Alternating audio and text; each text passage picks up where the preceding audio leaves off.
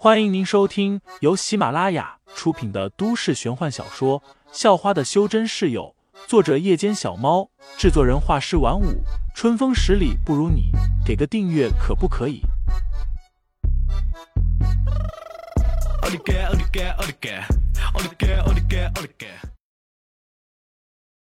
第六十二章插班生中，赵重阳没有回答，只是说道。我要在你这住上半个月，有什么人来，你帮我打发，千万不要让任何人知道我在这。情妇连连点头，赶紧扶赵重阳进屋，接着把门窗都关得严严实实的。第二天，因为昨晚的宵夜吃得太饱，大家的早餐都只是一杯豆浆加一个菜包子就应付了。接着，废材便搭着肖韵的单车去学校了。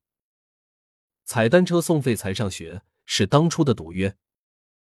早知道第一次就不搭他了，竟然跟我赌这种事，这么重还让我搭。肖韵在心里暗暗骂着，很担心自己的双腿会因此变粗。不过废材可不管这么多，愿赌就要服输，能搭着大美女的自行车去上学，这不知道是多少人的梦想呢？他怎么会轻易放弃？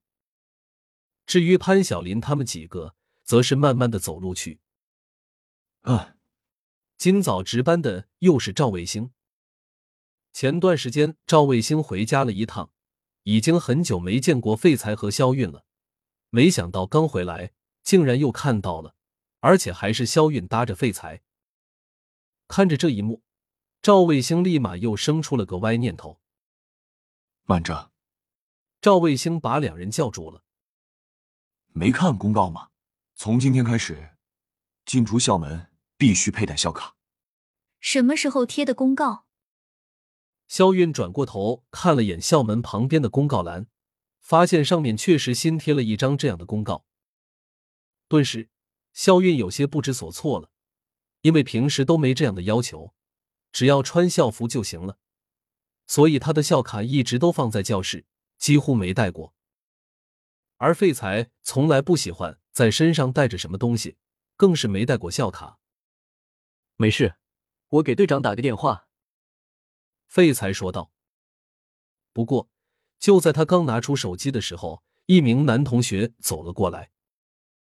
通融一下吧，而且他们两人明显就是我们学校的。那名男同学说道。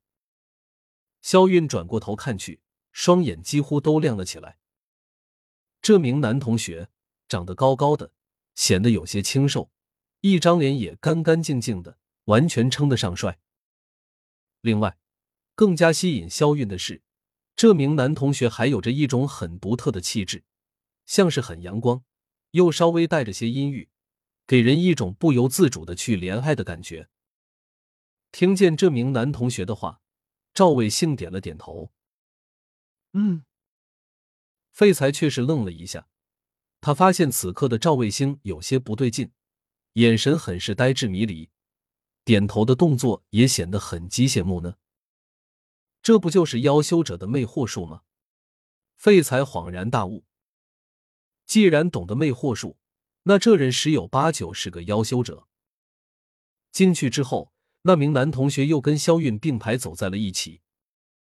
你好。我叫楼月明，楼兰的楼，月亮的月，明天的明。楼月明向萧韵自我介绍，又指了指走在后面的废材，问道：“那个是你男朋友吗？”萧韵摇了摇头，虽然他跟废材住在一起，关系也很好，但是远远不是男女朋友关系。楼月明不由笑了笑，又打量了几眼废材。发现废材没什么特别的，完全是一个普通人。事实上，此时的废材看起来是跟普通人没什么两样，因为有着灵铠的存在，他体内的真气不会有半分外溢，可以被他完美控制着。至于那把已经炼化的岩木剑，更是可以完全隐匿在灵铠中，只有他想用的时候，岩木剑才会现形。又是个可怜的平凡人。娄月明看着废材，在心中暗笑。在他看来，废材肯定也是喜欢肖韵的，毕竟像肖韵这种校花级的女生，谁不喜欢？可惜啊，肖韵已经注定是我的人了。被我楼月明看上的女生，没一个搞不到手的。楼月明对自己很自信。首先，她长得又好看，很受女生欢迎，再加上学习成绩也很好，还是个艺术生，素描、油画、小提琴、钢琴等等。他都是手到擒来。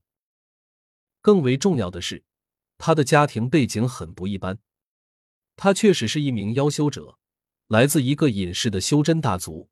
刚才他对门卫赵卫星用的，便是很多妖修都擅长的魅惑术。很快，三人走到了教学楼，上了教室。咦，在走进教室的那一刻，肖韵和废材都是有些惊讶，因为。他们发现，娄月明也跟着他们走了进来，还坐在了他们后面的一个空位上。